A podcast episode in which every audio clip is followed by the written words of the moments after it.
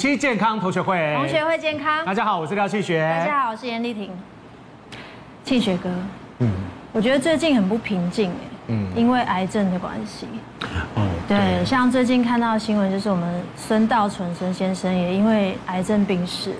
然后前几个礼拜我们聊过，就是前立委朱高正先生。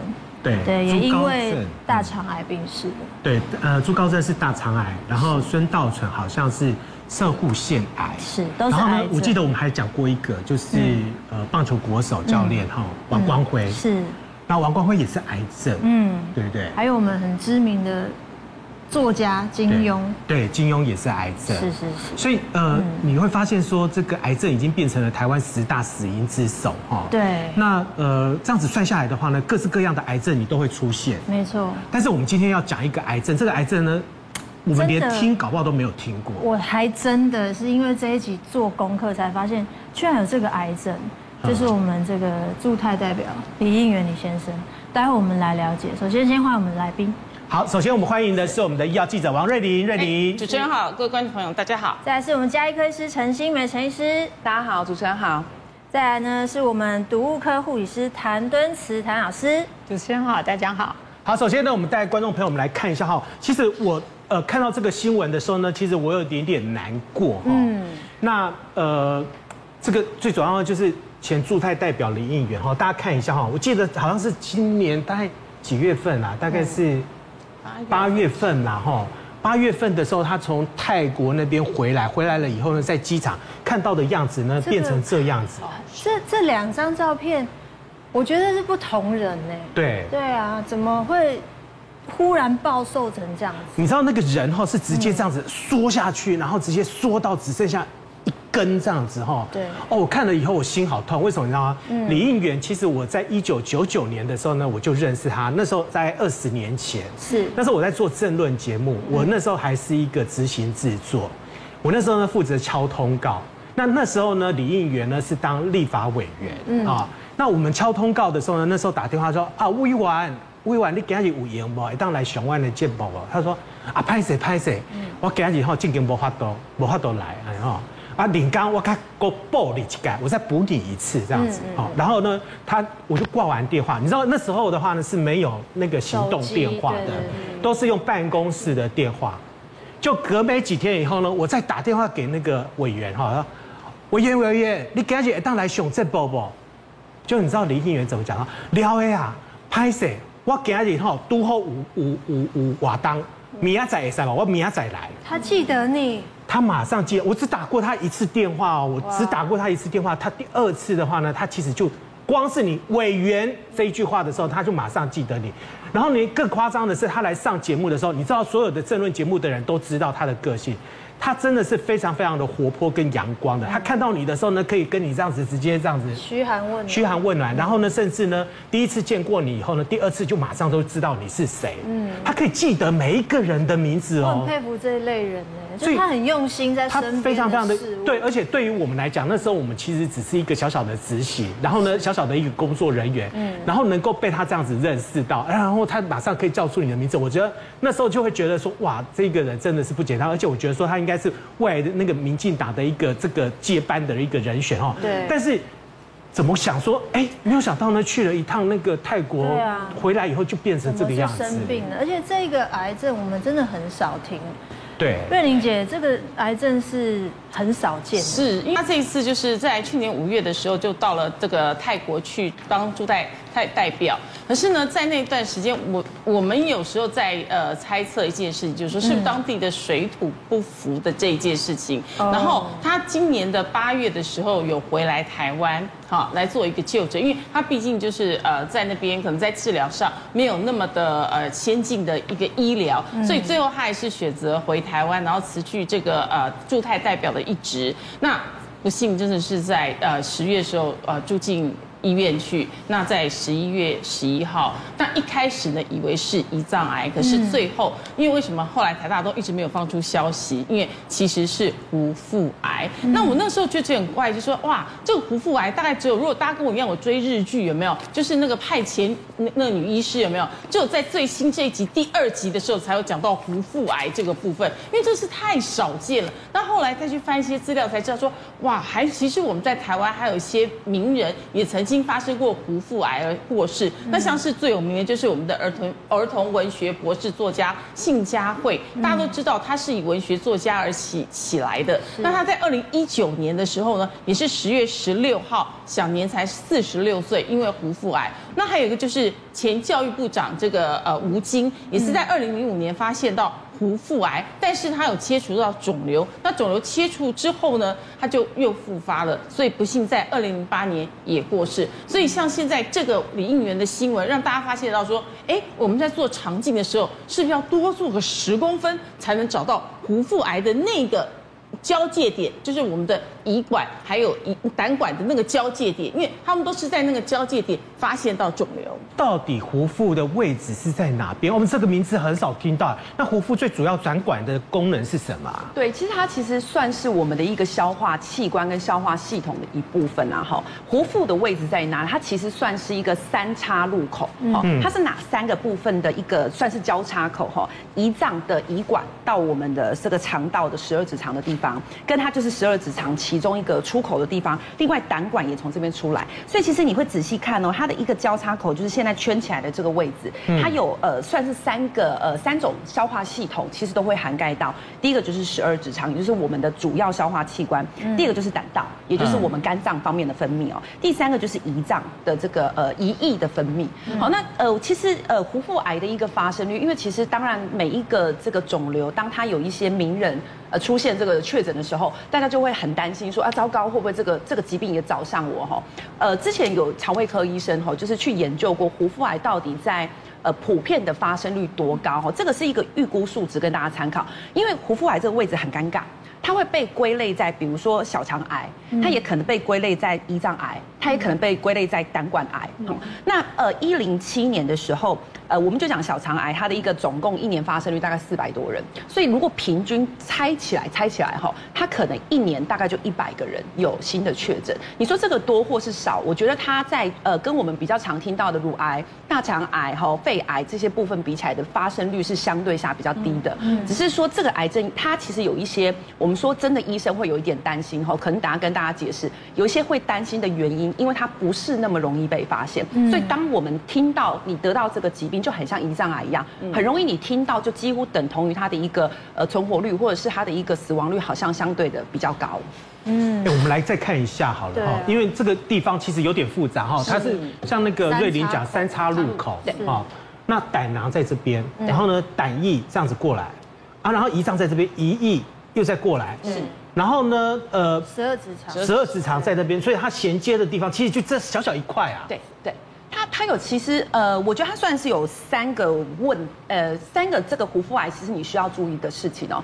第一件事情是因为你看它三叉路口，其实这个地方的血液跟淋巴的组织是很多的，嗯，所以当你这个地方产生肿瘤，你可以想象到肿瘤它其实是可能会随着跟沿着我们的血液系统或淋巴系统去去扩散，同时它是三叉路口，所以当你真的得到这个疾病的时候，有时候它真的比较容易是一个比较大型的一个癌症，就是它的一个预后或者是你看。转移的一个发生率确实会是比较令人担忧。第二件事情就是诊断，好，其实呃胡腹癌很长，呃也不能讲很长，因为它的发生率很低啦，哈，它偶尔会在我们一些健康检查或是肠胃科医师发现，其实就是刚刚瑞玲姐讲的，有些时候我们在做胃镜的时候，我们会呃一路做下去看到胃嘛，那它的位置其实在十二指肠大概第二部分，好，所以也就是假设我今天我的胃镜往下走，哎，在这个地方绕一圈，我们胃镜会走到我们胃镜会走到那么里面。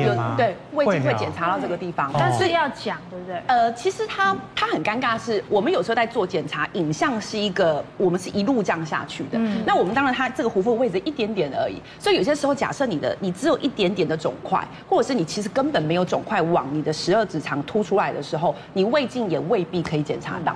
那第二种检查方式，其实呃有些人是这样被发现的，就是因为你知道它也是胆汁的出口。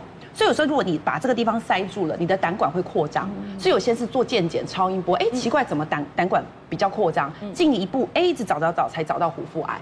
所以它其实一个确诊上来讲有一点困难。第三个就是它的临床症状，因为你知道它是三叉入口，所以也就是说它可能会挡住，呃，它会挡住胆汁的分泌。那胆汁分泌会跟我们的消化有关，呃，它会跟我们粪便的颜色有关，所以有些人就会灰灰灰白便。好，那有些人他会呃呃，因为胆汁被这个挡住嘛，它就会变成是有黄疸的现象。那胰脏其实跟我们很多的分泌系统有关，它会保呃会帮我们提供很多蛋白质的消化，所以有些人的表现方式就是。觉得消化肚堵，胃胃不舒服，消化不良。那、嗯、如果你比较严重，真的堵得很严重，黄疸跑出来，啊，因为胰脏其实当它发炎会发烧，可能会恶心呕吐。当你出现急症的时候，比较有机会可以发现你的这个癌症，如果是胡腹癌的部分的话，所以胡腹癌一定会发黄吗？不会，就是这个就是我们说的，它其实不好找。李应元先生出现在机场的时候是相当黄。嗯，你这样子看看得出来，看得出来啊，这个人是，因为他本来的本来的底色其实是蛮白，很阳光的一个人，对。对啊，所以在机场的画面，他真的是暴瘦又黄哎，他那个是。直接那个瘦就觉得很不健康的瘦，所以体重一定会下降，是不是？嗯，他他这个体重下降是逐渐的下降，还是说瞬间对暴瘦？其实我们建议啦，哈，你大概把自己的呃时间，你如果体重在下降，你大概要抓两种距值，就距离的体重。的 range 就是你要小心，你的体重下降是有意义的，它不一定是胡腹癌。就像我们讲，很多肿瘤会下降，很多糖尿病会下降，甲状腺机能亢进会下降。那两个什么数字跟你自己的体重算，五趴跟十趴。好，假设你的体重呃，比如说你是一个六十公斤的人，你下降了五趴就是三公斤，在一一个月到六个月里头，哎，你发现你的体重怎么没有减重，你下降了三趴，你其实就要非常小心。那如果你下降到十趴，那就是很明显的警讯哦，但但是这个当然有个前提哦，因为有些人他在健身，有些人他可能在节食。如果你在这种前前提下，你可能不要太担心，你就你就观察就好哈。可是如果你是正常饮食，你也生活作息都正常，但你的体重已经下降，开始超过五趴以上，我觉得它就是一个亮红灯的警讯哦，你一定要立刻去做一些检查。但是我还是要提醒，体重下降不等于壶腹癌，很多的疾病都会，所以不要一看到这个哇，今天又看完这一集，晚上睡不着觉，想说惨了。我是不是我是不是真的是胡腹癌？就搞了半天，可能只是甲状腺机能亢进这样子。我觉得健康检查还是要做了，定期。但有一些人蛮离奇，就是他去检查眼睛，任盈洁，他居然发现他有胡腹癌。对，因为其实是说那个五十岁男子是发现到，因为他们家有胰脏癌的病史。所以说，爸爸妈妈其实都有胰脏癌，就包括他的兄弟姐妹，其中有一个也有一个胰脏癌。所以那个时候，他只觉得他做定期健康检查，其实他的胰脏都没有任何问题哦。然后直到有一天，他觉得为什么今天工作特别特别累？那我觉得一天工作特别累，他觉得休息完就好了。可是呢，一个礼拜。都是特别累，然后就发现到说他的眼睛开始出现黄疸的现象。这时候他再去回到医院，那医院一样发现到说，哎，你还是没有胰脏癌啊。那我刚刚有讲了，他请医生就动了一个脑筋，说好，我帮你多检查十公分进去，就发现竟然是无腹癌。哎，我记得医那个之前医生有特别讲到，就是说像胰脏癌那种哈，如果一旦有症状出现的时候。要去治疗它的时候，其实都是为时已晚了，就是有有可能都是很晚期了才发现那个症状出来。那我问一下，这个虎腹癌哈，陈医师，如果一旦发现的话，他有没有办法就是治疗，还是说像李应元这样子哈啊，突然之间三个月或者两个月之后他就暴瘦，然后呢就就要救就很难。因为它其实取决于它的诊断，就是像我们讲的，我假设说今天有一个疾病是医生很常遇到，医生呃很容易把它放进鉴别诊断，通常这个疾病就很容易马上被确诊。但问题就是因为胡腹癌，你就想哦，台湾有这么多位医生，可是他可能平均一年哎不到一百个人是确诊者，也就是说可能每一个医生真的遇到胡腹癌的这个几率是很低。我就举我自己当例子好了，我们看到现在看了这么久的病人哦，我曾经有一个病人被确诊胡腹癌，就一个好。这个病人他其实症状完全不像，他也真的算是我觉得运气非常非常的好。他一开始来的时候是三大概三年多，一直都消化不好，他就一直觉得消化不好，就吃一些消化酵素，但是消化还是不好。那后来的时候，我就跟他提说，你你这个可能要去做一点呃胃镜，至少你要先确定肠胃道有没有问题，因为他很怕做，他以前曾经做过那个呃就是直接清醒的这个胃镜就被吓到哦，他就一直不要一直不要。总共前前后后大概几个月的时间，终于有一次他愿意做了，哎，结果一做。下去，这个医生也很好，帮他做到十二指肠，一个肿块凸在那里，后来就马上做切片确诊。但是你看哦，这么多个病人里头，我自己的病人手上这么多个病，也只有发生过一个。所以他第一件事情就是医生要去做确诊的动作的时候，要联想到这个疾病，他可能有时候会去去真的会经历过很多种检查，哎，才发现他这个都已经算好运。早期的可是可是很多医生通常都会直接讲说。检查胃，可是他也不会跟你讲说我会一起顺便检查。要往下面。哎，呃，其实其实呃，有时候我们都还是会照到一些十二指肠的部分啦，并不会不用担心，就是不是说胃镜就等于只做胃，因为我们的胃跟十二指肠都可能会有溃疡，多数我们会看的是溃疡，所以通常我们还是一定会照到的，有的部分有十二指肠的部分。好，那呃，其实我们就要讲说，假设今天呃你已经运气好像刚刚瑞玲姐讲这个叫做运气真的是好的，你有黄疸，你有症状的时候，早期或者是。是中期的一个虎腹癌，呃，这是统计的数字哈，五年的存活率大概是五十趴以上。五十趴、六十趴，好，但是呃，这个时候的这个手术，多数我们还是五年的存活率啊，五十到六十趴，其实还是当然跟我们一些很早期的，比如说早期的乳癌，可能可以高达九十趴，这个相比之下是还是有一定程度的落差，一半一半。对，那再来就是这个地方的手术，通常是一个大型的手术，就是我们可能会需要切除的部分跟范围，因为就像我刚刚提的，它有很多的血管、淋巴跟牵连很多的组织，所以它其实做的这个手术的范围是相当大的。它是。它是怎样？它是把这个胡腹的地方切掉吗？嗯，没有没有没有，会切很大很很很大的。你知道，你要是底底下这边有一个括约肌，它是要管理那个胰呃那个。呃，胆汁跟胰液的进出，就是你在消化的时候，胆汁跟胰液它才会进到你的消化系统，才去帮助消化。所以它这一边的话呢，有一个括约肌，它是可以让它伸缩的。是是。那如果它没有办法动的时候，这一边的话呢，等于是说你的胆液跟那个消化液是进不去的。对，可是呃，也不是每一个人都是用这个方式表现，就是它可以到有塞住到有症状，不是每一个人都可以这么表现。那然而，因为他的手术其实呃，包括胰脏癌哦，跟这个手术都是属于比较大。大型的手术，因为它的牵连范围太广，所以每一个牵连范围都必须要做一些预防性的手术切除。所以这个手术其实对于不管是健康人、年长者、老人家、身体不好的人，它都是一个很大的手术。所以为什么它的早期就算是这个呃，我们紧急的发现了，很早期的发现了，你去做手术了，还是有复发的机会，或者是它的呃五年的存活率是低的，那我们就更不用讲晚期哦。它有一个统计数字是晚期，因为晚期就比较没有办法再用手术的方式。是，他可能就是化疗，或者是如果有比较新的免疫治疗，他就是用这种方式去治疗。统计数字是五年大概三十趴，也就是呃三个人里头可能就有一个人在五年的呃状态下是有机会存活的。越听越恐怖哎。嗯，所以其实它是一个比较可怕的癌症。但这个这么难发现，谭老师想请问一下，那我们生活中有没有一些什么？比如说，大家都讲病从口入，我们要怎么去摘这些，避免这些癌症的发生？呃，其实预防癌症的方法也很简单呐，哈，但是这个也有点老生常谈哈。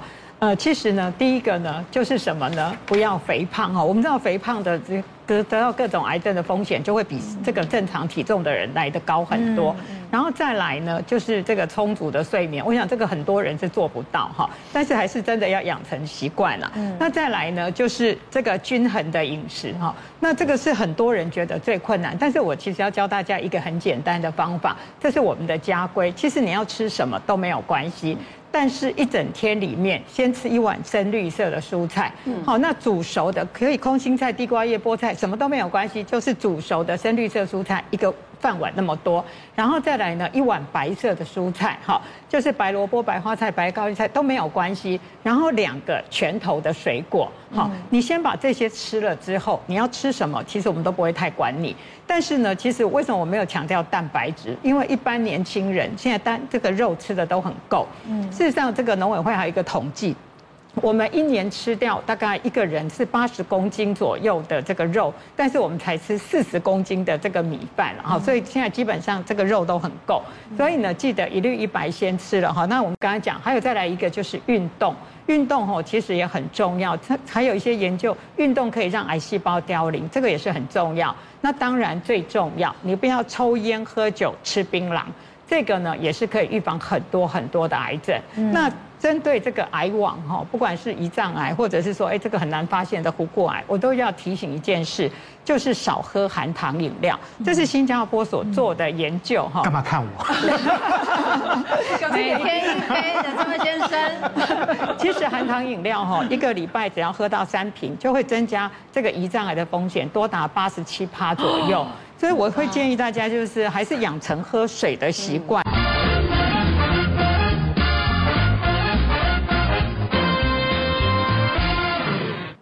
欢迎回到五期健康同学会，谢学哥，嗯，刚刚说病从口入，对，但你相信，你就算不吃，也有别的因素会毒害你哦。我我相信，你相信。然后那个那个谭老师刚刚讲说要多运动，啊，我们刚刚讲的一个运动的名人。嗯，王光辉，对啊，对不对？还是因为他也是因为癌症的关系，对。所以，我们环境上面到底有多少的致癌的因子存在？嗯，环境非常值得大家来研究一下哈。致癌因子无所不在，环境荷尔蒙就在身边。为什么我刚刚提到发票这件事？有一天，我就拿了发票跟我弟弟去商店拿了发票要走，然后我就喷了酒精，他就忽然很惊悚看我，就说：“以后拿发票不要喷酒精。”我说什么意思？他说你自己看发票，发票上的黑字全部不见。然后我弟就说那个就是环境荷尔蒙，他就是毒害你。我说哇，你还有知识学问，我都不知道这件事情。所以后来拿到发票，我都尽量不要要洗手，对，才会去拿吃的东西。但接下来这个我没有办法相信，我不想看到它。我每天都要喷香水。香水为什么也会有？对。但是谭老师有教香水要怎么喷？香水都是用玻璃瓶啊，应该不是用塑塑胶瓶装的啊。它是里面定香剂，定香剂哦，是定香剂的关系。对啊，就是地板。嗯，因为像我之前装潢家里，就是有指定要低甲醛。嗯嗯。等一下，请问谭老师，不知道这样子有没有用？再来就是我每天开车，哎，方向盘它怎么了？我真的不觉得方向盘它有事，就是这些东西是很惊悚。再来就是，哎，你的专属手摇杯，对对，手摇椅每天都要一杯。是，然后超商微波我也蛮常吃的。对，这个我也是很常吃。所以环境荷尔蒙也太惊悚了，唐老师。来，谭老师，呃、其实哈，这个环境荷尔蒙为什么会干扰我们身体哈？应该是这样讲啦，我们把我们的身体的内分泌哈当成一个身体的传令兵哈。那这些呢外来的化学物质呢，它进到你的体内的时候，它就会绑架你的传令兵，然后呢就开始呢就乱传这些呃。这些指令，所以造成你身体的这些荷尔蒙的内分泌的这混乱，所以呢，它叫做环境荷尔蒙。那其实它这个有七十几种的这个有毒物质，包括这些什么双酚 A 啦，然后这些重金属啦，还有这些塑化剂，其实这些很多的这些有毒的化学物质都被列为这个环境荷尔蒙哈。那这个发票哈，这个为什么会？沾到的时候，你要赶快去洗手哈。尤其女生如果有擦护手乳，好像你给我喷酒精，嗯，你去摸这个发票。其实呢，它的确比较容易溶解出来。那你不要摸了之后马上去吃东西，因为环境荷尔蒙几乎都是从嘴巴吃进去，所以这个呢就很容易就是吃进去了哈。那再来呢，我们这个这个沐浴乳哈跟香水哈是为什么？因为它这个香味要让它持久不散，它就要擦一个定香剂哈。那所以呢，香水一定要记得不要在耳朵后面、脖子后面、手腕上这样擦哈。其实这个也会造成公害，因为有时候你跟人迎面而来。哇，它香味重的，你几乎头会痛哈。所以香水的正确的喷法就是拿起来喷一下，走过去，落在你身上的香味适合你，也不会造成别人的困扰。好，那沐浴乳哈，是因为这个其实这个香味持久不散哈，就我刚刚讲要定香剂。那因为我两个儿子，我是两个儿子嘛，好，那我们很担心他们就是受到环境荷尔蒙的这个影响，因为我们知道这会让呃男生的性别认同可能会有问题，好，所以我们从小在挑这个沐浴乳呢，就尽量没有香味。可是有时候你没办法去闻闻是不是有香味，所以我们买了之后的第一件事情呢，就是洗完澡如果打开门三分钟香味才持久不散的，我们下次就不再买这个牌子。那你刚刚讲的那个地板呢，其实也很重。要的是什么？其实它有一些是让小孩子在地上玩的那些地垫。那小孩子如果说你在地上铺地垫，让小孩子玩，不要让他一边吃东西，因为这个都很容易吃进去。超商的微波食品呢，建议你还是自己带一个玻璃盒，然后倒出来之后再去微波。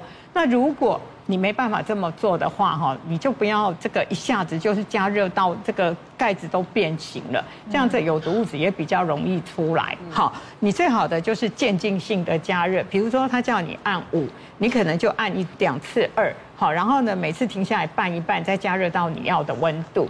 那方向盘是为什么呢？因为我们开车这个很多是塑胶的，你不要一边开车一边吃东西，还有就是。开完车，其实回到家，这个现在大家都知道，勤洗手很重要。开车很值得吃东西啊，这个乐趣啊。对，尤其是那种九十秒等到天荒地老还不拿两口水，那不是 那不是很 那不是很危险吗？对，我真的看到这个，我觉得我我我没有办法生活。不过以前我们看到那个二零零三年以前的话呢，其实大家不知道说这个塑化剂的影响那么严重。对，所以在食物里面，尤其是我们什么饮料啦哈，然后呢。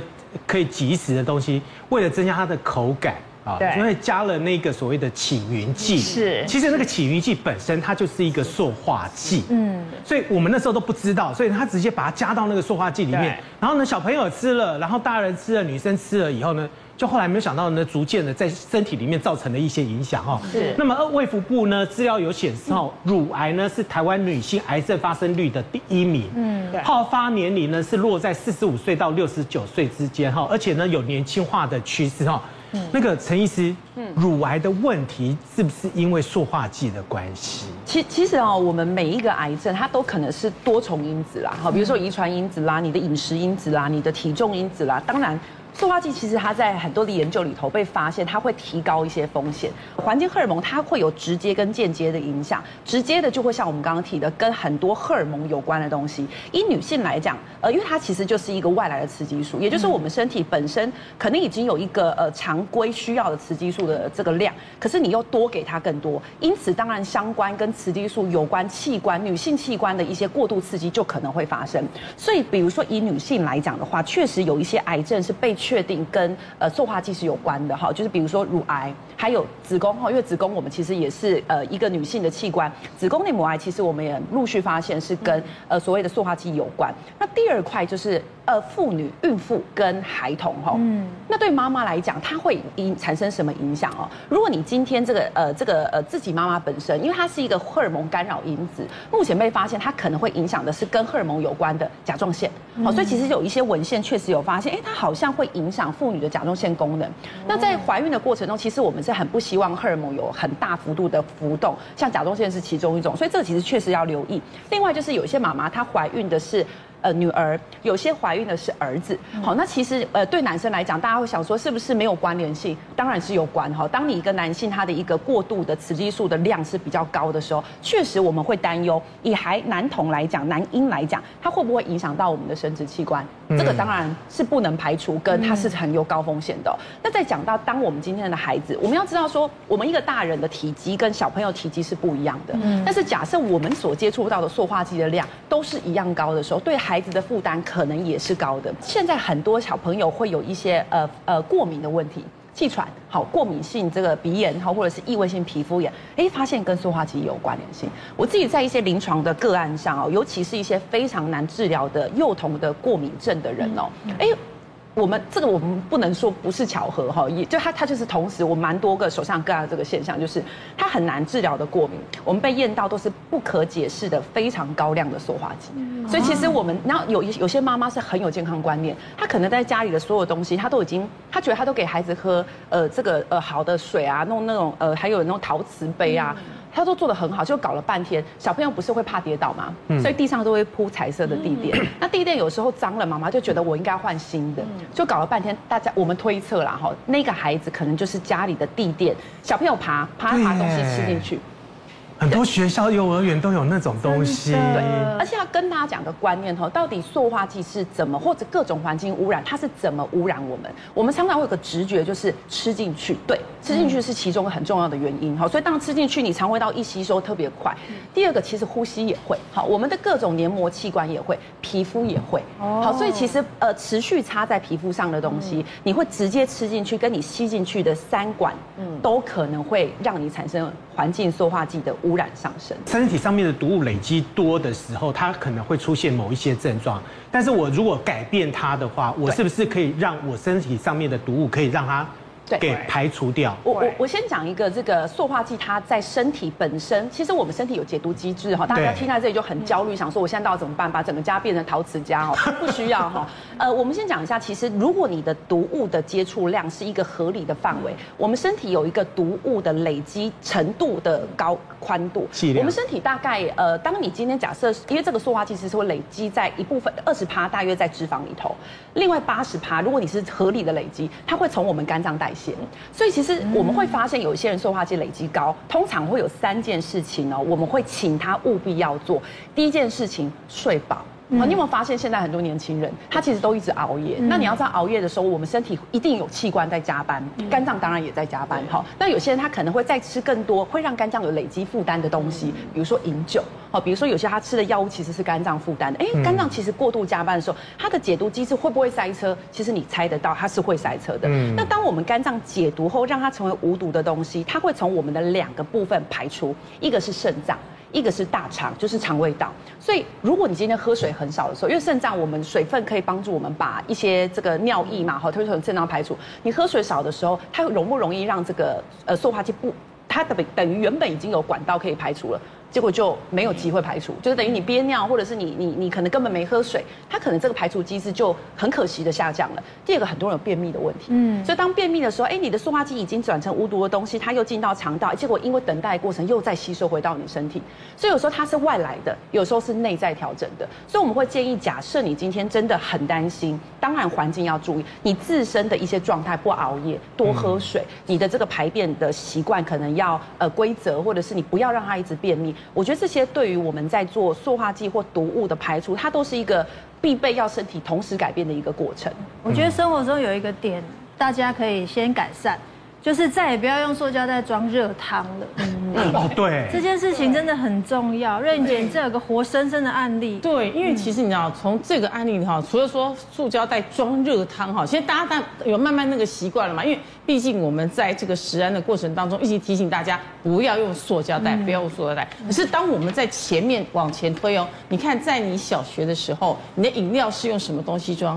保丽龙装，你们记得？有保利龙装冷饮，为什么它可以保冰嘛？对不对？哦，以前的手摇饮是保丽龙，对对。然后这个四十岁的妈妈，就是以前就是在工作真是忙碌啊！我跟你讲，职业妇女绝对是两头烧。她有一个女儿，她有一个儿子。那结果她自己呢？她平常就是下了班到了自助餐厅，好打了菜，然后一样嘛，就是用塑胶盒对外食，然后用塑胶盒装，装了之后呢，汤不是就一锅在旁边吗？那老板也会提供塑胶袋，他就这样。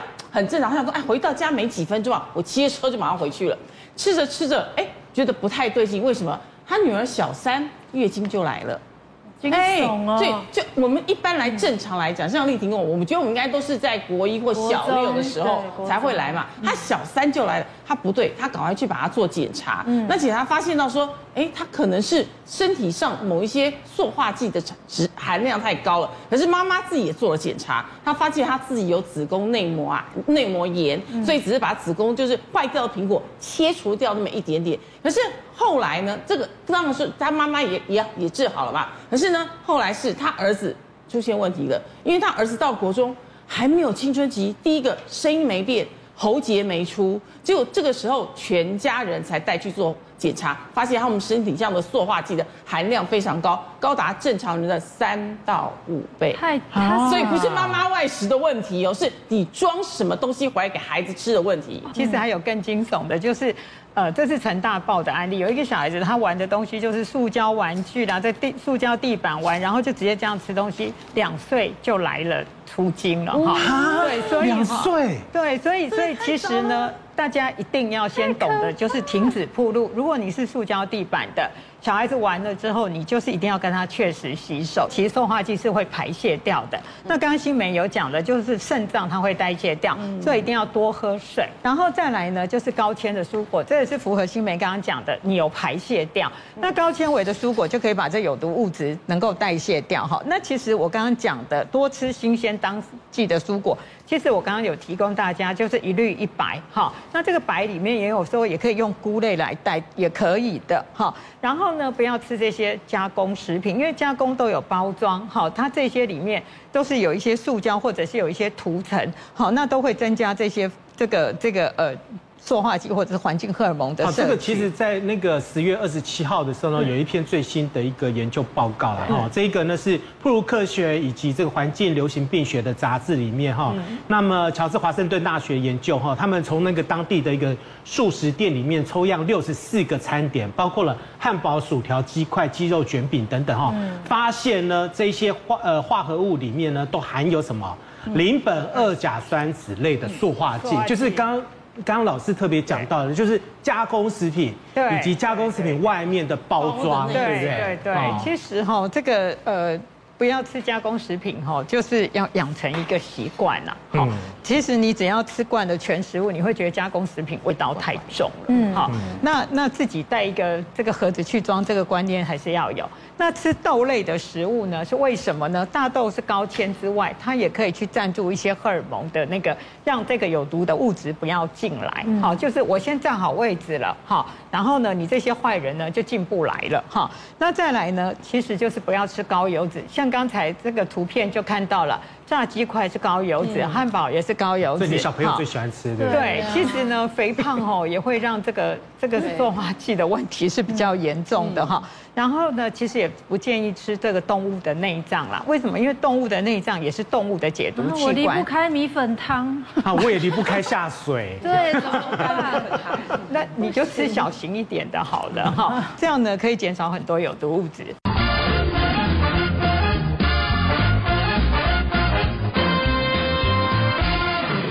回到五期健康同学会，金学哥，我们瑞玲姐有个口诀，什么口诀？是有关于保特瓶的，对，可以告诉我们怎么使用它。好，因为保特瓶哈，常常大家都对几号几号其实都很困惑的嘛。其实保特瓶在塑胶来讲，它只有一到七号，所以在这个食药署呢，它曾经编号一个口诀给大家听清楚哦哈：一用一次，二不重复，三不微波，四耐热，低耐热。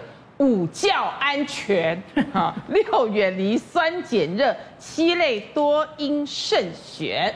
对，这五个口诀，所以这很难很难背哎。哎，没有，如果你真的要使用它，已经告诉你啊，PP 五号最安全呐。所以就是仔细看一下，要选五号。是，因为现在号码都特别大，如果特别小的话，你可以检举它。哎，那个是在哪里看得到？在杯盖或杯底，对，都可以看保。特瓶的底部哈，你把它翻过来看一下哈，有一个三角形的地方，然后上面会写数字，对，也写数字。我老公最爱把宝特瓶不扔不不舍得丢，对，他就把它喝完之后洗干净装水，再冰回冰箱。哦，然后因为主持。这一集我们都会这么做啊！看了一下，好险都是五号呢。可是也不一定这样是好的，对，不对？其实还是尽量不要啦，因为其实呃，比如说塑化剂有时候容易在一些酸或热的东西就溶出来。所以说，比如说你你冰的是水，可可能比较好一点。但如果有些时候你想说，哎，我要喝一点柠檬水，它有没有可能就有其他的危害？你这个就很难。可是它前面都已经装了饮料，装那么久的时间了，对不对？应该溶出去的时候，早在那个第一批的饮料里面都已经溶光了。我们比较怕的是它如果还有刮痕。哦，当它有刮痕的时候，它更更是有机会，所以它会不断不断释放出来吗？对，其实你有时候这个保特瓶丢来丢去的，其实这些都会碰撞的时候，它就容易跑出来了。嗯，而且就算是你安全的五号，你放车上仍然会有释放毒素啊。对，我觉得生活中太可怕了，但我至今还是想要聊聊香味这件事。对，因为因为我就是一个香水人，你是香氛人。对，对不对？我家里面一定要用香氛。对，但听说这样，我们就是住在塑化屋、塑化屋里耶。真的吗？真的，谭老师，我们两个还还活得。你说喷香水也不行，然后呢，室内芳香的也都不行吗？呃，其实不是说绝对不行了哈，嗯、应该是说这样讲了哈，就是说其实香味持久不散的时候，我们要担心就是有塑化剂嘛。那刚刚新梅有强调过，哎，其实我们认为吃进来，但是你吸也会吸进去。嗯、那过去在美国有一个研究，就是说你家里很喜欢用那些除臭的哈芳香剂的，那会让家庭的这个。呃，女主人得到这个癌症的风险会上升百分之二十左右，所以呢，我常建议大家把预测扫干净，不要用芳香剂来掩盖你的这个味道，这样会反而是比较安全。其实香味哈持久不散，大概要注意几个问题，然后其实。我个人现在在买的所有的这些清洁用品，尽量就是没有香味。那我现在发现哦，连那个预测的或者是厨房的清洁用品，它也都会告诉你无香味、无色素。嗯，所以你可以去选择这样。其实我觉得厂商已经注意到这些问题了哈。那其实你在用这些。这些这个有香味的东西，我还是建议保持通风。嗯，为什么呢？因为这个其实过去有人研究哈，就是你这个在箱内，在家里点一些熏香等等，你如果把门窗紧闭的话，其实室内的这个二氧化碳比较容容易上升，那你会哎这个空气比较没有那么流通，所以还是建议大家在用这些什么香味的时候保持通风哈。然后呢，其实我们很喜欢在这个车里面挂一些那个香氛袋。我我像我每次去洗车，他都会帮我挂一个香氛袋，我都会跟他讲，你不要帮我挂，因为那个呢常常就是那个香味很浓。其实要担心有塑化剂，还是担心有有机溶剂。我有遇过一个计程车司机啊，他他是怎么样，你知道吗？他是去水果店哈买最便宜的水果。哎，这个很好啊。对，他买最便宜的水果，像芭乐。还有那个，还有那个柠檬，自然香的。对，他就把它放在车上，他就把它放在车上，然后呢，等它熟化快要烂掉的时候，他再把它拿掉。哇，好有道德。他就直接放那个水果这样子。对，《甄嬛传》不是就告诉你了吗？自然的果香是最好的。那我本人就是在开塑化车哎，因为连方向盘也有事，然后我又爱放香氛，我惨我惨的，我要开始改正这些观念。我我问一下那个像那个呃谭老师，你看一下新梅。那个画的那个口红，嗯，那个口红有没有塑化剂？主要是主要是重金属，对，是重金属，是不是？因为它呃重金属可以帮忙定色，对，所以其实有一些重金属在口红里头。所以比如说前一段时间我自己我们有职业病哦，我们在看韩剧，韩剧流行一种很亮的颜色，很亮的橘，很亮的粉。有时候我们看了，我们都觉得这个女主角好可怜，因为 她可能吃进了好多的重金属。所以你也会担心吃进去重金属？这个会吃进去的，所以擦口红是有有。技术的啦哈，你擦口红要怎么擦哈？我指的是毒物学的擦法，就是呢，你擦这个口红之前要先擦护唇膏，嗯，然后呢，在擦了口红之后，一定要做一个动作，拿卫生纸抿一下。把多余的口红去掉，因为他们的研究就是说，你有没有做这个抿掉的动作，你一年会擦一条口红的重金属。那很多人呢，这个在吃饭前有没有？就是我们喝的咖啡或什么，就上面会有一个唇印，对不对？其实我建议你在这个吃东西之前把口红擦掉，对，因为你这个唇印在上面，你就会又吃进去了。你先把口红擦掉，然后呢，吃完饭之后，哎，你可以再度的补妆，刷完牙之后一样擦了护唇膏，擦口红，抿一下，那一天大概。其实有的建议啦，哈，他们是建议一天不要擦超过三次，哦，就是你的补妆不要擦。男性观众朋友，如果女朋友擦口红，尽量不要互动，对，因为你可能会吃进去重金属的部分。病从口入，也包含我们今天这个，冬天吃锅小心变致命危机。火锅地雷也太难了吧！都要吃了还管？台湾人超级喜欢吃锅的，而且是冬天一来的话呢，不知道吃什么的时候就直接是火锅了。嗯，而且今天好多对我来说是震撼教育。我本人最爱就是酸菜白肉锅，嗯，它居然是钠含量高到一个不要不要的，怎么可以？清杰哥，你最爱哪一个？我我。我其实我我最喜欢是麻，我最喜欢是有麻油鸡。哦，那你最健康哎。其实我不太喜欢吃火锅，因为吃完火锅以后全身都是那个火锅味，很恶心。哦，对啊。可是其实吃火锅也是可以吃的安心的，对不对，谭老师？嗯，对，其实哦，这个火锅哈，大概就是那个汤哈，真的是我们要特别小心嘛，哈。那建议吃火锅的方法呢，就是你一开始你都还没有加这些菜啊肉之前，先盛一碗汤起来，你就是喝那一碗汤，然后呢，你再来煮了肉、煮了菜这些呢，这个汤呢，我建议你不要喝，因为根据有一些研究，你煮了之后呢，哎，它的硝酸盐会上升很高。那你呢，就是烫菜烫肉，你就直接这样吃。嗯、那尽量不要烫这些，呃，我建议吃鱼吃肉，尽量不要吃鱼丸贡丸，因为鱼丸贡丸就是加工品。但是你吃鱼吃肉其实是 OK 的，好。那不要喝汤，我最怕的是那种，就是火锅煮到最后，然后呢。超浓，对，然后觉得哇，那个汤好棒，就丢面呐，丢对，那个日本那个炊饭才是好吃，对不对？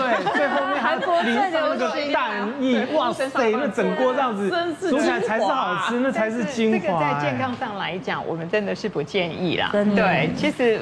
我很爱吃火锅，而且因为我祖籍湖南，我喜欢吃麻辣锅。哦，对，但是可是这个会不会也也也很麻烦啊？麻辣锅，呃，我的麻辣锅，你看它又油，然后啊，我我的麻辣锅是特制的。我吃麻辣锅，我会跟老板说去油。然后怎么会有辣去油？麻辣锅可以去油哦。怎么？对你跟老板说麻辣去油，还是老板有请老师出去吗？怎么去油？买得到麻辣锅，是有个辣油吗？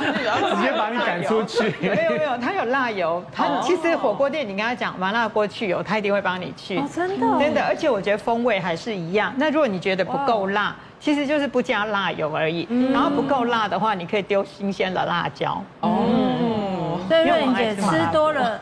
是会中风的。我跟你讲，这几天的新闻的话，气温我们是不是一直就是高高低低的，对不对？这几天呢，有个吃了姜，有一个男的五十岁吃了姜母鸭之后，酒酣耳热之际，哎，姜母鸭有越吃有时候越咸，你不觉得吗？一定要配个什么啤酒啦，然后饮料哈。吃完了之后呢，他一出去他就倒了啊。他的朋友以为说啊，你在干嘛？真笑哎。我跟你讲，他当下主动脉剥离，对，还不是只有做，是主动脉剥离是很可怕的哦。是因为太补的关系？不是，是因为我们的血管是热胀冷缩。好，然后还有一个案例，就是一个三十几岁的男生，他平常就冬天就很喜欢吃火锅，可是吃完火锅老是头痛，你知道吗？那后来他去就医，那医生也问他说，那你火锅怎么吃？啊，吃一样要配饮料啊，对不对？有没有一个心这种有气的？没有灌下去咕噜咕噜，哦，超爽的。好，医生请他留下来做检查，他就发现到第一个，他先请他喝热汤，他发现到喝热汤的时候，他的血压会降百分之呃十毫毫米汞柱。好，那可是，在请他喝冷饮的时候，哇，那他的这个那个血压马上多了二十毫米汞柱，这代表什么？我刚刚讲是不是血管是热胀冷缩？嗯，你是我刚刚讲那个第一个案例，他出去之后热胀冷缩之后呢，他的血血压是飙到两百二十。然后主动脉剥离，所以在吃这类火锅的时候，第一个就希望说喝冷饮是一定要的啦，但是一样跟香水一样，间隔个三分钟，你觉得如何？好，就是差不多你要喝喝热汤完之后，你这样肠胃道稍微缓和一下。爱先啉啉烧的还是先啉？其实其实老老人家常常讲说。假修假令也落赛，对啊，这件事我真的还是反映过，我觉得真的就拉肚子。有没有什说什么样的人不适合吃火锅哈？你知道吗？年年纪越大的时候，我觉得我越不能吃火锅。我只要吃到火锅以后呢，隔天我马上痛风，我马上就会痛。我现在越来越夸张了。你不是才三十岁吗？谢谢。你你等再过五年差不多了。怎么会这样？所以真的人不适合。就有没有有一些人的话，比如说他有肾脏病啊，或者什么？因为这种都是什么高钠啦，然后这种。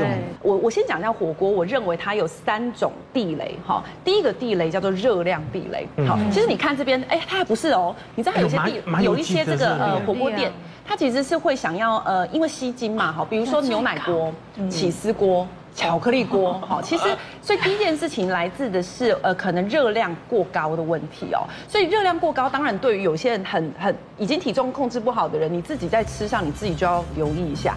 第二个就是含钠量，下面其实有很多的含钠量都是破千，你可能没什么观念哦。我讲一件这个呃，我们标准的一个人建议的一天剂量是两千四百毫克，所以其实你仔细看哦，呃，基本上都是超过这个含量的。两千只有羊肉乳，没有了，只有麻油。